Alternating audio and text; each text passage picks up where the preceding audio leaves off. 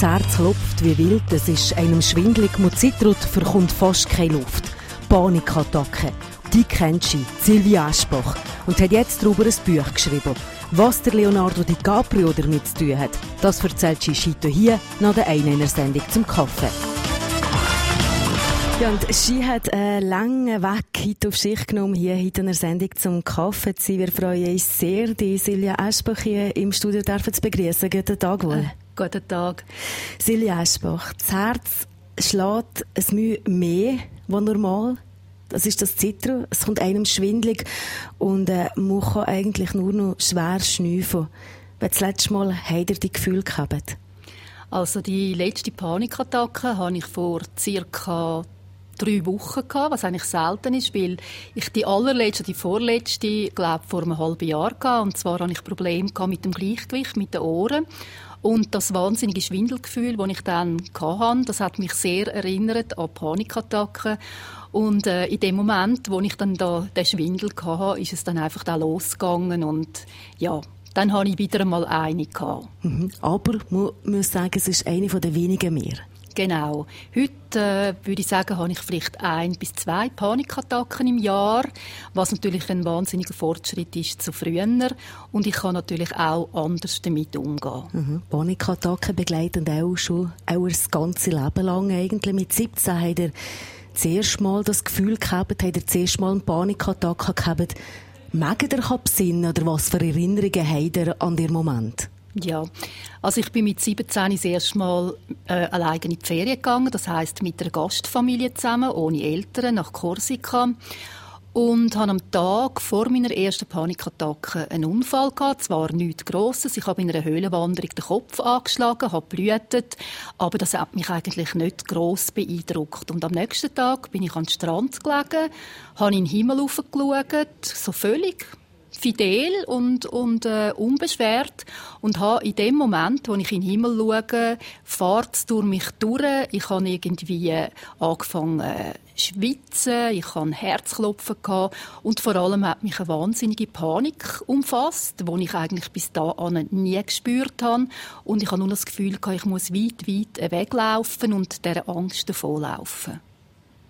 Der Angst davonlaufen? Genau. Habt ihr leider nie kennen, die haben wir wieder eingeholt. He? Genau, ja. Mhm. Ihr seid dann zum Doktor gegangen?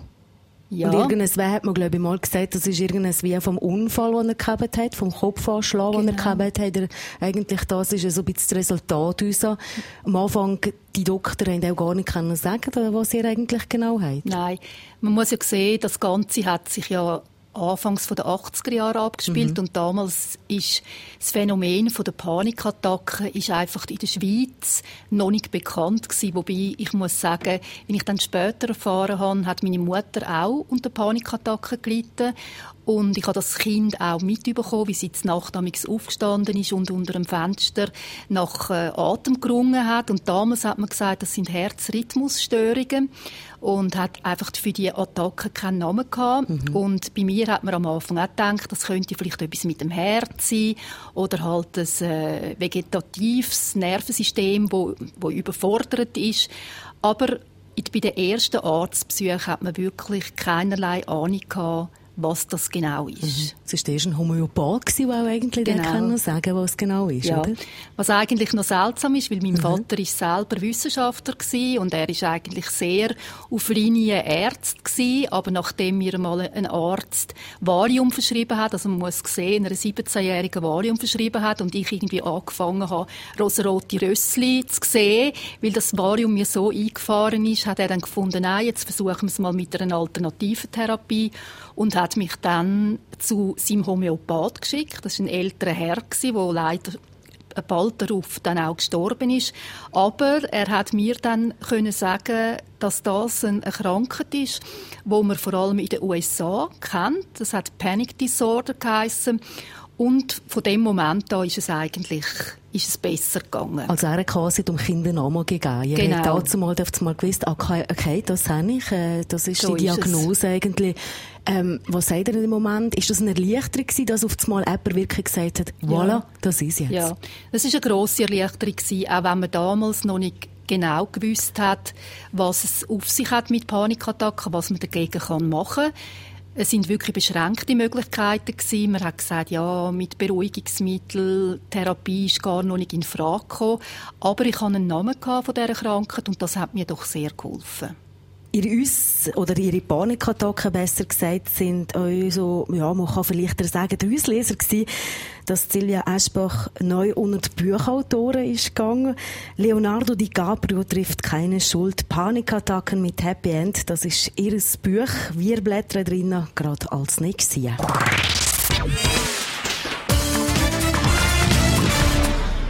Leonardo DiCaprio trifft keine Schuld. Panikattacken mit Happy End. So heißt das Buch von der Silja Eschbach, die heute hier bei uns in der Sendung zum Kaffee ist. Ähm, Frau Eschbach, seit dem 15. oder ich glaube Mitte Mai, 15. Mai ist das Buch raus und es ist sehr, sehr erfolgreich unterwegs. Es ist sehr gute Feedbacks, die er bis jetzt schon bekommen hat. Ja, einerseits ist es wirklich auf der Bestsellerliste bei den Sachbüchern auf Platz 2, das darf man ja sagen, das ist ein bisschen Eigenlob. Und andererseits habe ich natürlich auch sehr viel Feedback bekommen aufs Buch von Betroffenen, aber auch von Leuten, die, die wieder jemanden im Umfeld haben, der selber Panikattacken mhm. hat. Und das ist doch eben ein sehr grosses Echo gewesen.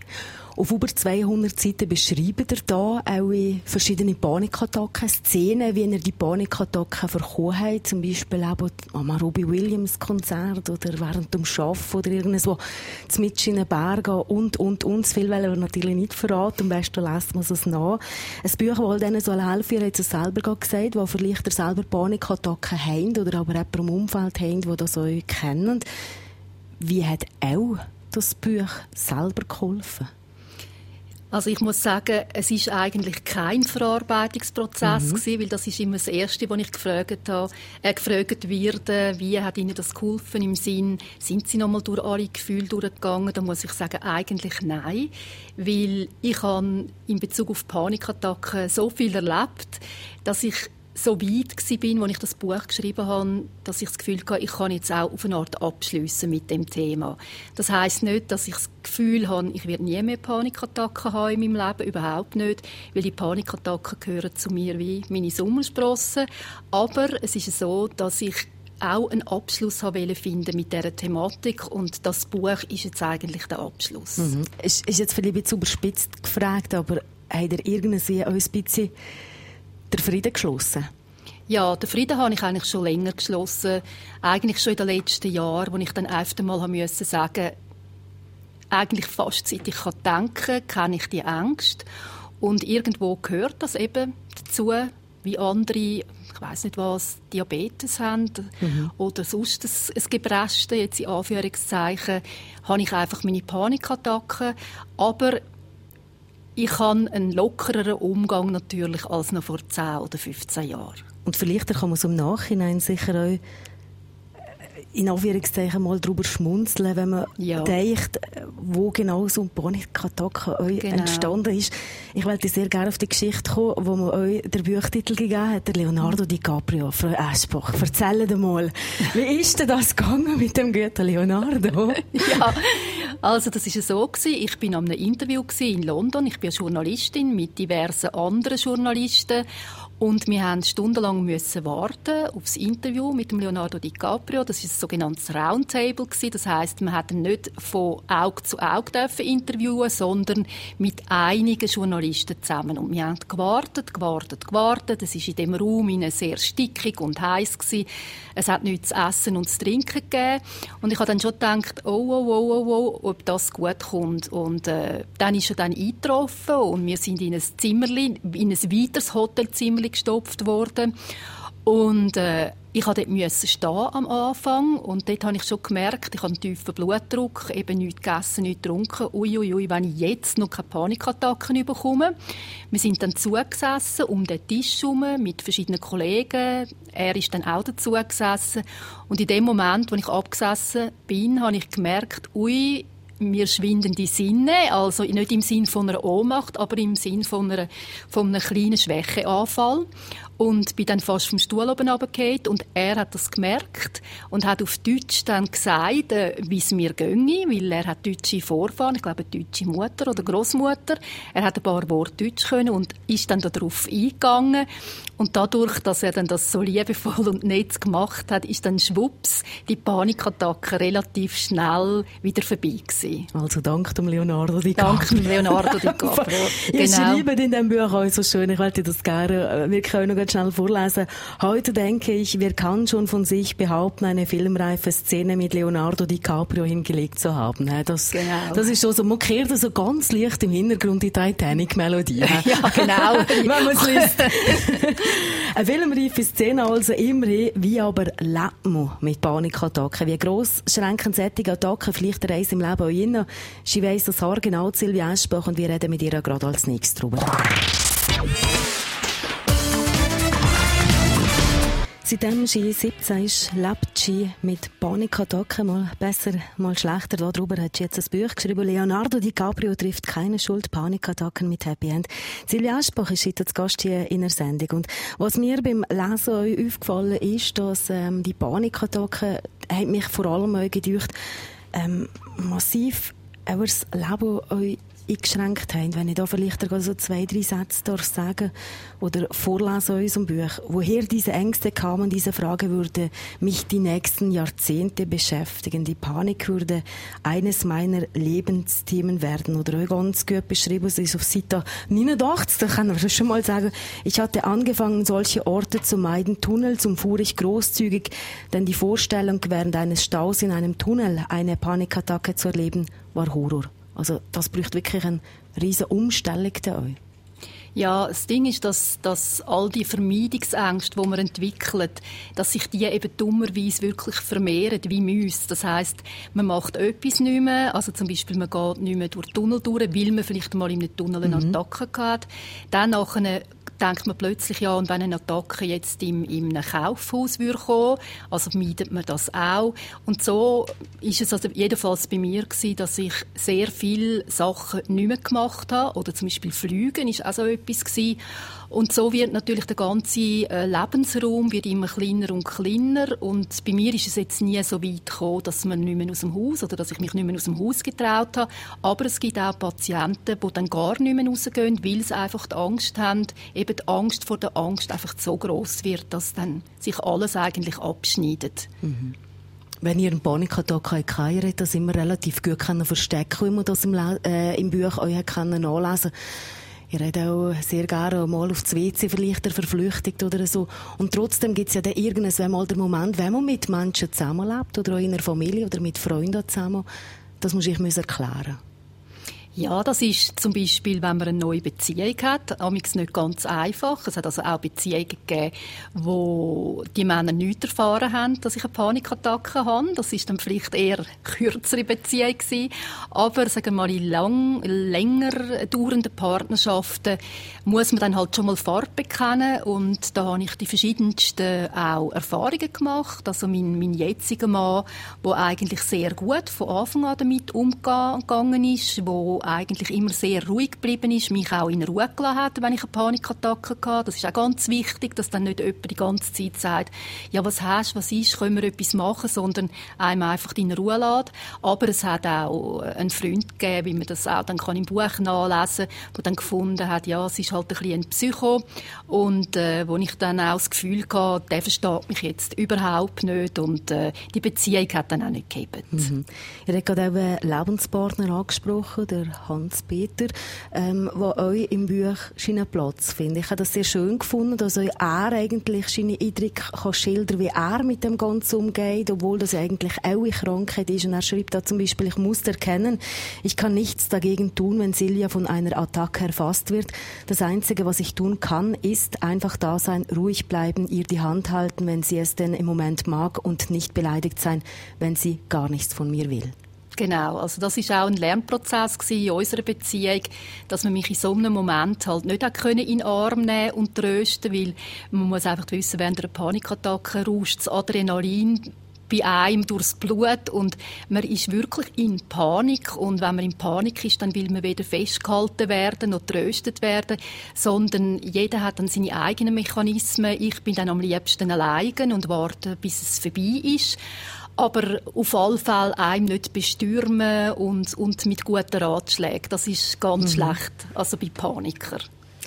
Ihr habt im Buch selber auch immer wieder Ratschläge drin, was ihr vielleicht den Leuten ratet, die Panikattacken haben, aber eben auch mit Leuten zusammenleben oder kennen, die Panikattacken haben.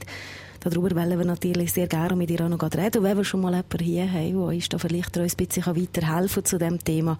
Silja Aschbach, hier in der Sendung zum Kaffee.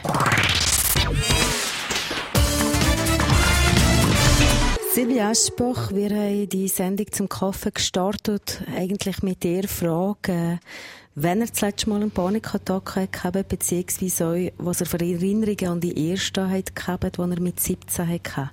Wie geht es heute? Heute geht es mir eigentlich sehr gut. Also ich bin zufrieden mit meinem Leben. Panikattacken gehören dazu, hin und wieder, wie ich am Anfang schon gesagt habe.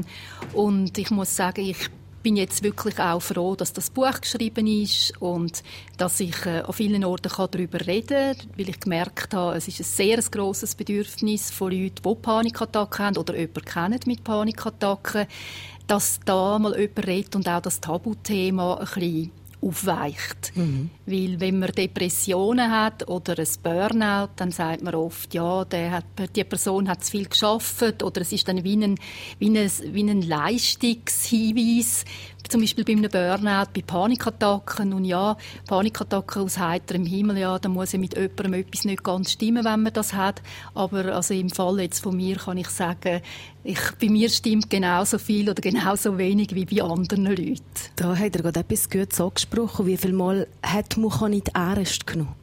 Oh Gott, also die viele Mal, das äh, wirklich irgendwie kann man gar nicht mehr zählen. Andererseits muss man eben sagen, da man meine, bei meinen Panikattacken mir sehr wenig angemerkt hat, äußerlich, ist das auch nie so ein wahnsinniges Problem gewesen. Aber nicht ernst genommen werden, zum Beispiel von Ärzten, die früher immer gesagt haben, ja, es ist halt ganz ein sensibles Kind oder jemand, der ein, ein, ein labiles Vegetativum hat. Das habe ich natürlich oft gehört. Mhm muss man so sagen, es ist ein grosses Problem, ein weit verbreitetes Problem in der Schweiz, auch wenn es aber nur ein Tabuthema ist. Jeder Fünfte erlebt irgendwann mal in seinem Leben so eine Art Panikattacke, ob das jetzt einmal ist oder dann vielleicht auch mehrere Mal. Ähm, es ist ein Thema, es ist ein Thema, das beschäftigt. Das erkennt man auch an dem, dass er gesagt hat, eben, dass das Buch eigentlich sehr gut läuft und eigentlich eben uns in zwei Wochen zuoberst von der Bestsellerliste drauf Fast zuoberst. Fast zuoberst. Fast Es reicht lieber zuoberst. Momentan zwei, oder was? Ja, nu, Nummer zwei. Voilà, genau. ja, es wird ja. eins, es wird eins, hundertprozentig. Jetzt, ähm, weil ich auch natürlich nicht gerne zurück auf Zürich reisen, bevor dass er vielleicht auch ein paar Ratschläge vielleicht abschließend könnte geben. Für die Leute, die Panikattacken haben, aber vielleicht auch für die Leute, die mit jemandem zusammenleben oder jemanden kennen, der Panikattacken haben. Was ratet ihr? Ich glaube, das Wichtigste ist wirklich, dass man keine Scham hat, darüber zu reden. Weil, wie Sie jetzt vorher gesagt haben, jeder Fünfte hat in seinem Leben einmal eine Angststörung. Und das ist doch sehr, sehr viele Leute, die das haben. Und ich denke mir, keine Scham haben, wenn zum Beispiel die erste Anlaufstelle der Hausarzt ist, ist das auch gut. Heute, im Gegensatz zu früher, wo es bei mir angefangen hat, weiß man, was Panikattacken sind. Man kann es behandeln, therapeutisch, medikamentös. Also es gibt heute wirklich keinen Grund mehr, darüber nicht zu reden und sich vielleicht sogar zu schämen. Und Angehörigen von Leuten, die solche Ängste haben, will ich eben auch das sagen, nicht innerhalb der Familie als Geheimnis behalten oder einfach draussen nichts sagen, sondern wirklich sich Hilfe holen. Es gibt äh, äh, eine Gesellschaft für Angst und Panikhilfe Schweiz. Es gibt Ärzte, die darauf spezialisiert sind. Also wirklich rausgehen aus dem selbstgebauten Gefängnis und einfach ohne Rücksicht auf Verlust einfach sagen, ich kann das, was kann man machen? Silvia Aschbach, danke vielmals, dass ihr heute hier zu Gast in der Sendung zum Kaffee. Das ein paar Ratschläge zum Schluss von der Sendung. Weitere Ratschläge und natürlich die Geschichte selber von der Silvia Aschbach und von ihrer Panikattacke im Buch. Leonardo DiCaprio trifft keine Schuld. Panikattacken mit Happy End. erschienen im Wörthersee Verlag. Wir empfehlen auch das Buch sehr gerne. Ich habe es ratzfatz in einem Zug durchgelesen. Es ist sehr interessant. Danke, dass Sie hier Danke, dass Merci ihr kommen Merci. Zum Kaffee.